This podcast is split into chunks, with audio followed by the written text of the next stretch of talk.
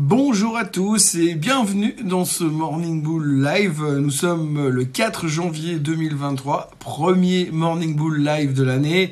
Alors euh, j'ai longtemps hésité euh, à le faire, ce Morning Bull Live, pas parce que vous m'avez pas manqué, mais euh, parce que finalement je me disais, est-ce que vraiment les choses ont changé? Eh bien déjà je peux vous commencer par vous dire ça, les choses n'ont pas changé du tout. On est toujours exactement dans le même mood, dans la même dans le même comportement. En fait, on est toujours en train de chercher de savoir ce que va faire la Fed, comment la macro va nous changer le futur et comment ça va se passer pour la suite de l'année. Alors, si on regarde ce qui s'est passé hier sur les marchés, eh bien, on voit très clairement, puisque si vous lisez un tout petit peu la presse, hein, sans prendre 15 jours sur les journaux, eh bien, vous verrez assez rapidement que, bah, effectivement, c'est exactement pareil que l'année passée.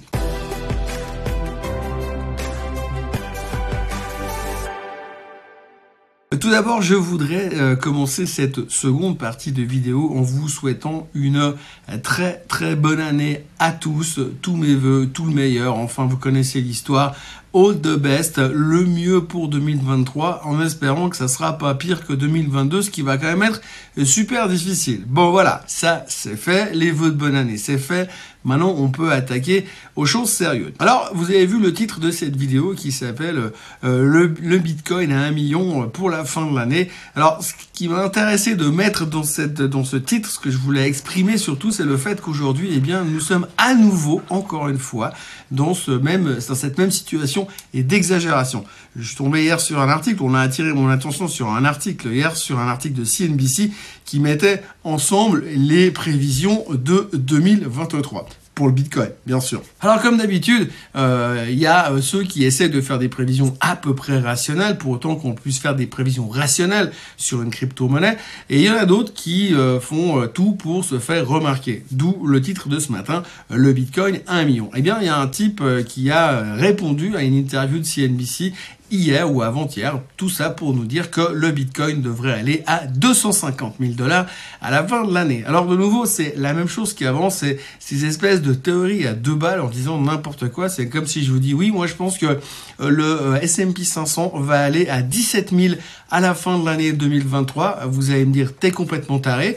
Et vous aurez raison, euh, sauf que si par miracle, pour je ne sais quelle raison mystérieuse, le S&P 500 va à 17 000 à la fin de l'année, eh bien, euh, je serai une star. Donc en fait, on est de nouveau, déjà, on commence très tôt, en ce début d'année 2023, à faire des prévisions complètement débiles. Et c'est ce qui fait euh, parler des analyses, parler du marché en racontant n'importe quoi. Et plus vous racontez n'importe quoi, plus on vous met en avant. Alors moi, je raconte n'importe quoi sur le 1 million pour le Bitcoin mais comme c'est propres vidéos, eh bien je m'auto mets en avant. C'était juste pour faire un test, pour voir si le fait de mettre le Bitcoin à un million, ça change quelque chose au chiffre du trafic. Mais tout ça pour vous dire que si on regarde l'ensemble des prévisions, eh bien l'extrême de cette interview-là, c'est 250 000 dollars sur le Bitcoin, et dans l'autre sens, c'est 5 000 dollars Bref, donc en gros, comme vous le voyez, on est effectivement la même année que l'année passée, on est toujours autant capable de dire n'importe quoi. Maintenant, si l'on revient aux choses sérieuses, l'Europe a ouvert dans le vert et les États-Unis ont ouvert dans le rouge. C'est un peu comme ça qu'on peut résumer euh, ce mardi, ce premier mardi de 2023. Alors, les raisons fondamentales de tout ça sont toujours un petit peu les mêmes. Oui, parce qu'effectivement, vous savez quoi? Eh bien, euh, ce soir, il y aura les minutes du FOMC meeting. Donc tout le monde se dit que peut-être cette fois, avec les minutes du FOMC meeting, eh bien, on va savoir quand est-ce que la Fed va arrêter de monter les taux. Alors j'aimerais juste là aussi faire un, un rewind dans le passé pour que l'on se rappelle quand même que toute l'année dernière, on s'est pris la tête, je ne sais combien de fois, à chaque chiffre, à chaque publication de la Fed, afin de savoir si effectivement, il allait se passer quelque chose de nouveau, quelque chose de différent. Si la Fed allait nous donner des indications pour que l'on sache enfin comment ça allait se passer. Quand est-ce que Monsieur Powell allait devenir euh, Devish à la place de Hawkish pour que l'on sache à quel moment la Fed va pivoter? On a passé notre année 2022 à réfléchir à ce genre de choses. Et aujourd'hui, en 2023, premier chiffre économique important de l'année, les minutes du FOMC meeting pour le meeting du 15 décembre l'année dernière, et on est déjà en train de se dire, oui, mais s'il venait nous dire ce qui allait réellement se passer donc, au niveau de la Fed, peut-être qu'on saura quand c'est que la Fed va devenir dovish. Donc en gros, vous voyez, on reprend les mêmes conneries, il n'y a pas d'autre terme, et on se respécule de nouveau sur les mêmes histoires, encore et encore, en pensant que cette fois, ce sera différent. Il y a un mec qui disait comme ça à l'époque, la folie, c'était de faire plusieurs fois la même chose en espérant un résultat différent, c'est exactement ce qu'on est déjà en train de faire en 2023. Donc il y a une chose qui fait plaisir, c'est que rien, mais alors rien du tout n'a changé. Et puis, quand je dis rien n'a changé, il y a aussi un truc qui n'a pas changé, c'est que les stars du moment sont toujours les mêmes. Aujourd'hui, euh, quand vous regardez la performance du marché américain d'hier soir, qui n'est pas terrible, pas catastrophique, mais pas terrible, eh bien, la raison principale de la baisse, c'est de nouveau la tech qui souffre parce que oui, les taux qui montent, c'est pas bon pour la tech. C'est pas un marché qui est très très bon dans les phases de récession. Et donc, sur qui on a tapé hier? Eh bien, on a tapé sur Apple et sur Tesla. Alors, euh, je m'étais promis en fin d'année de ne plus jamais parler de Tesla ni de Monsieur Elon Musk, mais c'est un petit peu difficile d'éviter le sujet, puisque hier, encore une fois, Tesla s'est pris 12% dans les dents et termine au plus bas depuis 2020. La raison cette fois, c'est le nombre de voitures, le nombre de Tesla qui ont été livrées, qui étaient en dessous des attentes, des analyses, en dessous des projections. Bref, c'est une déception. Alors, sur une année, grosso modo, on parle globalement d'avoir raté les chiffres de 100 000 bagnoles. Alors, c'est peu, c'est beaucoup, on en fait ce qu'on veut, peu mais aujourd'hui, la problématique, c'est le fait que les chiffres sont plus bas. La deuxième problématique, c'est toujours que les gens sont en train de tirer à boulet rouge sur le fait que Monsieur Musk n'est plus vraiment CEO de Tesla parce qu'il est trop préoccupé par Twitter. Et la troisième raison, c'est lié à ça. C'est aussi ce que disait Monsieur Dan Ives, l'analyse vedette de Tesla, qui était un méga fan de Tesla il y a encore trois ou quatre mois en arrière.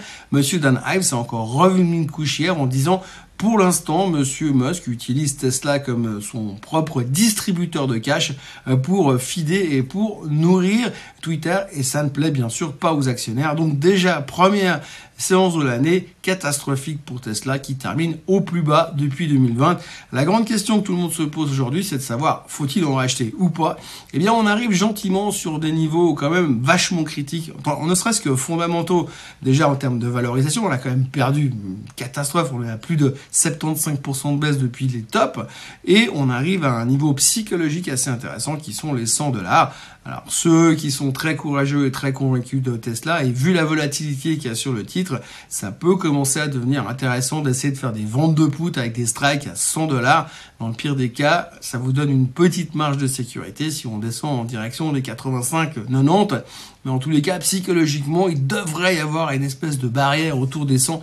Ça veut rien dire fondamentalement, mais dans le monde merveilleux de la finance, on aime bien hein, quand on arrive à des chiffres ronds et des fois, ça fait quelque chose. Alors, un petit au bout d'un moment, on dira qu'il y a beaucoup de choses qui auraient été pressées sur Tesla.